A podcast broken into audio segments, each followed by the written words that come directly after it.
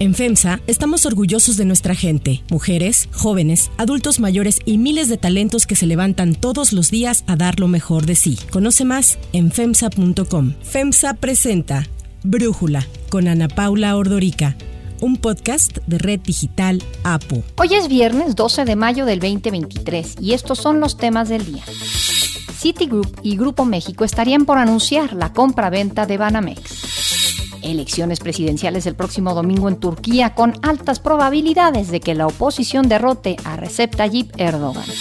Pero antes vamos con el tema de profundidad está bajando la inflación y el peso está fortachón. Pero que no se enojen tanto los conservadores. Así presumió el presidente Andrés Manuel López Obrador la fortaleza del peso mexicano. Pero ¿Realmente es un logro que pueda atribuirse al gobierno actual, al gobierno de López Obrador? La paridad cambiaria peso-dólar se encuentra en niveles no vistos desde hace años. Al cierre de ayer jueves, el dólar interbancario se cotizaba en 17 pesos con 62 centavos. Sin embargo, la apreciación registrada por el peso mexicano esta semana parece estar más relacionado con la publicación del dato de inflación de abril en Estados Unidos, que bajó a 4.9%. Y aunque sigue siendo una cifra alta frente al objetivo del 2%, es menor al pico alcanzado en junio, que fue del 9.1%, lo que indica que la escalada de precios está cediendo y que el alza de tasas de la Fed muy probablemente ya terminó. Este panorama llevó al dólar a registrar una caída. A pesar de que se ha señalado desde el gobierno, no es que el peso se aprecie, más bien es que el dólar se deprecia. Tenemos fortaleza en nuestra moneda, se aprecia el peso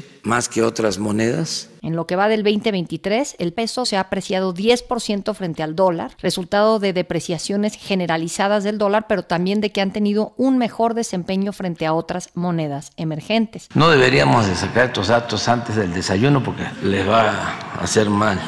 El análisis. Para entender mejor a qué se debe este peso tan fuerte, algunos le llaman superpeso, le agradezco a Carlos Serrano, economista en jefe de BBVA México, platicar con nosotros. Carlos, platícanos cuál es tu lectura, por qué esta semana vemos que sigue fortaleciéndose el peso o debilitándose el dólar. Cómo no, Ana Paula, y muchas gracias por la invitación. Me parece que lo que vimos esta semana justamente es lo que mencionaba. Salió un dato de inflación en Estados Unidos que si bien pues vemos que la inflación todavía está muy por encima del objetivo que se tiene por parte de la Reserva Federal que es de 2%, pues ya son tasas mucho más bajas que las que llegamos a ver en junio del año pasado que fueron de 9.1%, entonces inflaciones de alrededor del 5 me parece que confirman que el ciclo desinflacionario en Estados Unidos está en marcha y creo que eso refuerza la idea de que el ciclo de subidas que emprendió la Reserva Federal ha concluido. Normalmente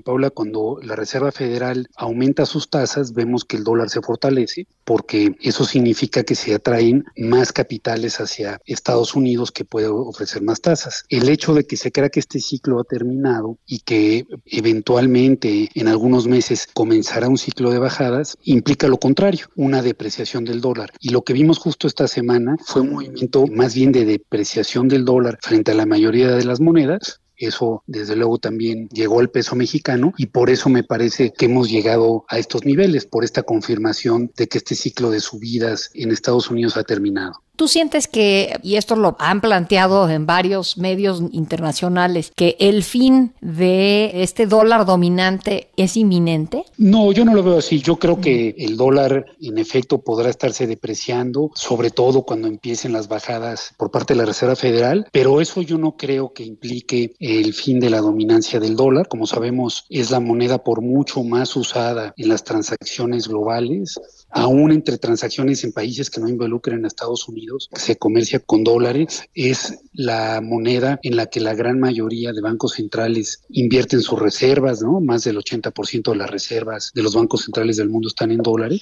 Y yo creo que no es inminente esta caída de la preponderancia del dólar, porque no se ve, Ana Paula, alguna moneda que pueda competirle. Algún momento se pensó en el euro, pero el euro después de lo que ocurrió en 2011, cuando hubo dudas incluso de que se podría romper la unión y ante la debilidad fiscal fiscal de algunos de sus miembros, no parece ser una moneda que pueda competir esto contra el dólar, dado estas dudas que ha habido. Otros han hablado del yuan en China, pero ahí se trata de una moneda de un país en donde todavía hay controles de capital importantes, entonces no se pueden tener movilidades claras, donde no hay transparencia en cómo se manejan muchas de las variables económicas. Entonces a mí me parece que todavía no hay ninguna moneda que pueda ser un contendiente serio para desplazar al dólar como la moneda reserva en el mundo. Ahora, Carlos, te leía en tu columna de ayer en el financiero y hablas de esto que se llama el carry trade. Y de alguna manera entiendo que intuía que estaban entrando muchos dólares al país y que eso podía ser producto de las remesas, pero tú aquí señalas los CETES. Platícanos de eso que me parece muy interesante. Desde luego por remesas están entrando muchas divisas y eso en buena medida explica la fortaleza del peso. El año pasado entraron 58 mil millones de dólares, pero también ahora este año está entrando montos importantes a CETES, más de 2.500 millones de dólares. ¿Qué es lo que ocurre? Pues que México tiene ya unas tasas de interés muy altas. Ana Paula, como sabemos, el Banco de México ha llevado la tasa de política monetaria a 11.25% y esto lo que origina es estas estrategias de carry trade donde inversionistas toman préstamos en países donde las tasas son más bajas, en Estados Unidos que están en niveles de 5 y esos recursos los invierten en CETES de corto plazo que les dan un rendimiento de 11.25. Algunos hacen la cobertura cambiaria, otros no, por entrar por periodos cortos de tiempo y por ver la estabilidad del peso. Entonces se llevan un diferencial muy importante. Entonces a mí me parece también que otras de las razones por las cuales el peso está mostrando estos niveles es justamente el alto nivel de tasas de interés que está resultando en que haya entradas importantes de flujos de capitales de corto plazo a nuestro país. ¿Y qué ー prevés de aquí a los próximos meses? ¿Vamos a ver que rompa los 17 pesos por dólar el tipo de cambio o más bien tendería a subir de nuevo a 18, 19? ¿Cómo sientes que se va a comportar el peso y por qué eh, hacia adelante? Desde luego siempre hay mucha incertidumbre, es muy complicado pronosticar el, tipo de cambio, pero yo creo que lo más probable es que estemos viendo ya los niveles más fuertes. Yo creo que es difícil apreciaciones mucho más importantes porque dado que en buena medida estos niveles se explican por el diferencial de tasas que hay entre México y Estados Unidos, pues me parece que ya estamos viendo el punto máximo de este diferencial. De hecho, yo creo que el Banco de México ya no va a subir la tasa ahora en la reunión de mayo, entonces se va a desacoplar, digamos, de la Reserva Federal y me parece que incluso el Banco de México estará en condiciones de empezar a bajar las tasas antes que Estados Unidos. Entonces, el hecho de que este diferencial de tasas, que es lo que atrae a estos capitales, ¿no? Hace más atractiva esta estrategia de carry trade, ya no vaya a aumentar, me parece a mí que lo que podría indicar es que vamos a seguir viendo un peso en buenos niveles y con mejor desempeño que otras monedas emergentes, pero que más bien podríamos ver ligeras depreciaciones hacia adelante a la medida que este diferencial de tasas disminuye. Y hacia fin de año entonces, ¿qué estás viendo, Carlos? Hacia final de año, Ana Paula, lo que veo es una moneda que puede estar un poco más depreciada, de algo muy gradual, digamos hacia los 18, 18.50 pesos por dólar, en la medida en que el diferencial de tasas puede comenzar a si es que el Banco de México, como yo estimo que ocurra, empieza a bajar las tasas antes que la Reserva Federal. Y creo que el Banco de México puede hacerlo porque tiene una postura de política monetaria mucho más restrictiva. Ahora bien, también esto dependerá crucialmente de lo que ocurra en el tema político. Es posible que a fin de año ya conozcamos los candidatos y si hay algún candidato que tenga opciones importantes de ganar y que en su plataforma pueda cuestionar la estabilidad macroeconómica del país, ahí sí creo que podríamos ver depreciaciones todavía mayores. Carlos, y cuando escuchamos al presidente presumir este peso fuerte, este peso fortachón, ¿qué es lo que ha hecho su gobierno para atribuirse este éxito? Primero, yo calificaría esto del peso fuerte. Está más fuerte que en los últimos dos años, sí, sobre todo comparado a, la depreciación importante que hubo en la pandemia. Pero si vemos el tipo de cambio real, que es el que ajusta por diferenciales de inflación, no estamos en un momento particularmente fuerte. El peso estaba más, pues durante el periodo de 2000 a 2015, el peso estuvo más fuerte en términos reales de lo que está ahora. Ahora, ¿qué ha ocurrido recientemente en los últimos dos años que sí ha habido cierta apreciación? Yo diría, yo creo que son tres factores. Uno, que México tiene pocas vulnerabilidades externas, tiene un déficit de cuenta corriente muy pequeño. Eso yo creo que más bien se explica por la apertura comercial, por el Tratado de Libre Comercio. Dos, como ya decía, el diferencial de tasas importantes. Eso yo creo que se explica por la autonomía del Banco de México. Y tres, eso sí creo que se ha hecho en este gobierno, que las cuentas fiscales de México parecen mejor a la de la mayoría de países emergentes. Entonces yo te diría, de lo que creo que se ha hecho para tener este peso fuerte, creo que algunas cosas provienen de reformas estructurales que se hicieron antes, como el Tratado de Libre Comercio y la autonomía del Banco Central, y otra, el continuar con disciplina fiscal, creo que sí se ha dado en este gobierno. ¿no? Yo que también creo, Ana Paula, que hay que ser cautos al festejar el peso. No siempre un peso fuerte puede ser bueno para la economía. En esta coyuntura a mí me parece que un peso un poco más depreciado podría ayudar al sector exportador y al sector turismo a ser más competitivo. Muy bien, Carlos, pues muchísimas gracias Carlos Serrano, por este análisis y por platicar con nosotros. Al contrario, muchísimas gracias por la invitación, Ana Paula. Un placer estar contigo. Si te gusta escuchar Brújula, te invitamos a que te suscribas en tu aplicación favorita o que descargues la aplicación Apo Digital. Es totalmente gratis y si te suscribes será más fácil para ti escucharnos. Además, nos puedes dejar un comentario o calificar el podcast para que sigamos creciendo y mejorando para ti. Hay otras noticias para tomar en cuenta. 1. Venta Banamex. Todo indica que Grupo México será quien se quede con Banamex. Grupo México del multimillonario mexicano Germán Larrea era uno de los postores que mostraron interés en comprar el banco después de que Citi anunciara que saldría del país como parte de sus planes de deshacerse de las operaciones internacionales a fin de simplificar su negocio. Entre las propuestas que se recibieron estaban las de Carlos Slim a través de Imbursa y las de Santander, Banorte y Mifel, quienes poco a poco fueron abandonando el proceso de compra-venta. Grupo México Es operadora de concesiones mineras, ferroviarias y carreteras con empresas como Ferromex y Ferrosur. Recordemos que el presidente López Obrador recibió a inicios del año a la CEO de Citigroup, a Jane Fraser, con quien dijo conversaría sobre la venta de Banamex. El presidente habló sobre los planteamientos que su gobierno hiciera a Citi sobre este proceso. Que esto ya se resuelva pronto en beneficio del sistema bancario y de nuestro país y que sean mexicanos los que se queden con el banco,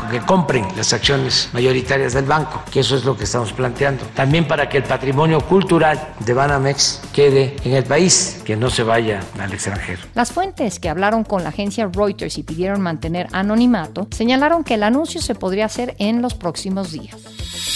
2. Turquía. Las elecciones presidenciales desde el próximo domingo en Turquía podrían significar un giro político tras 20 años de Recep Tayyip Erdogan al frente del país. Y es que es la primera vez que la oposición tiene posibilidades reales de llevarse una victoria democrática con las promesas de estabilidad y de restaurar derechos y libertades. La mayoría de las encuestas prevén una victoria de Kemal Kılıçdaroğlu, líder del socialdemócrata Partido Republicano del Pueblo. Así habló con la cadena Deutsche Welle. We will fulfill people's longing for democracy. That's the biggest change, and it won't only be seen here in Turkey, but by the whole world. We will bring true democracy to this country. Ante un resultado muy ajustado tanto en las elecciones presidenciales como en las parlamentarias, hay quienes hablan del riesgo de que Erdogan no acepte su derrota tal y como hizo cuando el AKP perdió en 2019 las municipales en Estambul. Aunque hay cuatro candidatos en la contienda, la disputa por la presidencia turca está ahora entre Kılıçdaroğlu y Erdogan. Esto después de que el candidato del centro izquierda Partido de la Patria, Muharrem Ince, anunciara su retiro de la carrera electoral después de difundirse que ha sido supuestamente víctima de un intento de chantaje con un video de contenido sexual. Para Brújula, Marwan Soto Antaki, analista y escritor, nos habla sobre estas elecciones turcas. Si las elecciones en Turquía de este fin de semana nos permitiesen hacer una sola gran pregunta, esta sería si las autocracias pueden ser desplazadas en las urnas y de forma democrática. Sí, si se juntan ciertas condiciones que tras dos décadas de Erdogan en el poder, primero como primer ministro y luego como presidente, puede que se hayan acomodado. El sistema electoral turco es de dos vueltas y en la primera ronda no hay un ganador con más del 50% de los votos. La competencia real, aunque hay otros candidatos, es entre Erdogan y Kemal Kılıçdaroğlu, ambos con coaliciones. En las últimas cuatro elecciones, solo para tener una referencia, el AKP, el partido de Erdogan, había llevado una ventaja bastante amplia, solo que en 2017, durante el referéndum que le dio a Erdogan poderes amplísimos, su margen resultó muchísimo, muchísimo menor. Las políticas de Erdogan han sido nacionalistas, islamistas contra la vocación posotomana del país, paternalista y populista bajo las definiciones más clásicas. Hoy Turquía tiene una crisis económica profunda, con una inflación que ha disparado el precio de los alimentos y los sismos de febrero, como su gestión, no le permitieron a Erdogan asegurar ni el apoyo perdido, ni contrarrestar lo probablemente más importante, la organización de la coalición de enfrente. A diferencia de otras ocasiones, esta vez seis partidos respaldaron a un solo candidato, Kemal, quien además tiene a su favor al menos a una de las fuerzas políticas Básicamente, la diferencia es el contexto. Esas son las condiciones. Tanto el deterioro económico como la fragilidad del redalto de Erdogan y sus contradicciones naturales, más la organización opositora. Estas elecciones debían suceder en unos meses, pero Erdogan logró adelantarlas para reducirle el tiempo a sus contrincantes. Las últimas encuestas le dan a Kemal una leve ventaja, 50.9% frente a un 44 más menos de Erdogan, y la renuncia de Inche un candidato relativamente menor a unos días de la elección podrían ayudar a Kemal. En caso de que Kemal gane, en primera o en segunda vuelta, la opción más real para el AKP es esperar a que el desastre que han dejado sea inmanejable para un nuevo gobierno. Mientras tanto, es posible, muy altamente, que Erdogan pierda las elecciones de este domingo. Si no hay ganador, la siguiente vuelta será en dos semanas. Para cerrar el episodio de hoy los dejo con música de Timbiriche. Cantando,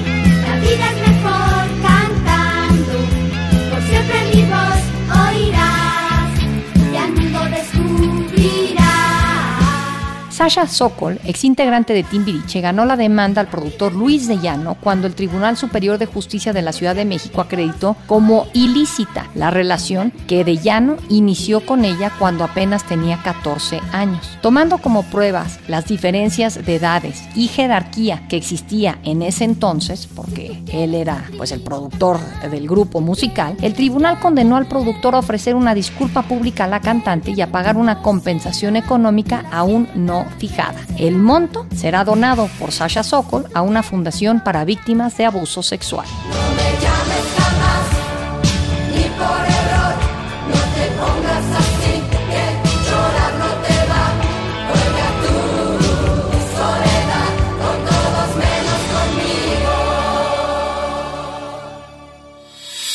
Yo soy Ana Paula Ordorica. Brújula es una producción de Red Digital APO. En la redacción, Ariadna Villalobos. En la coordinación y redacción, Christopher Chimal. Y en la edición, Cristian Soriano. Los esperamos el lunes con la información más importante del día. Que pasen un muy buen fin de semana.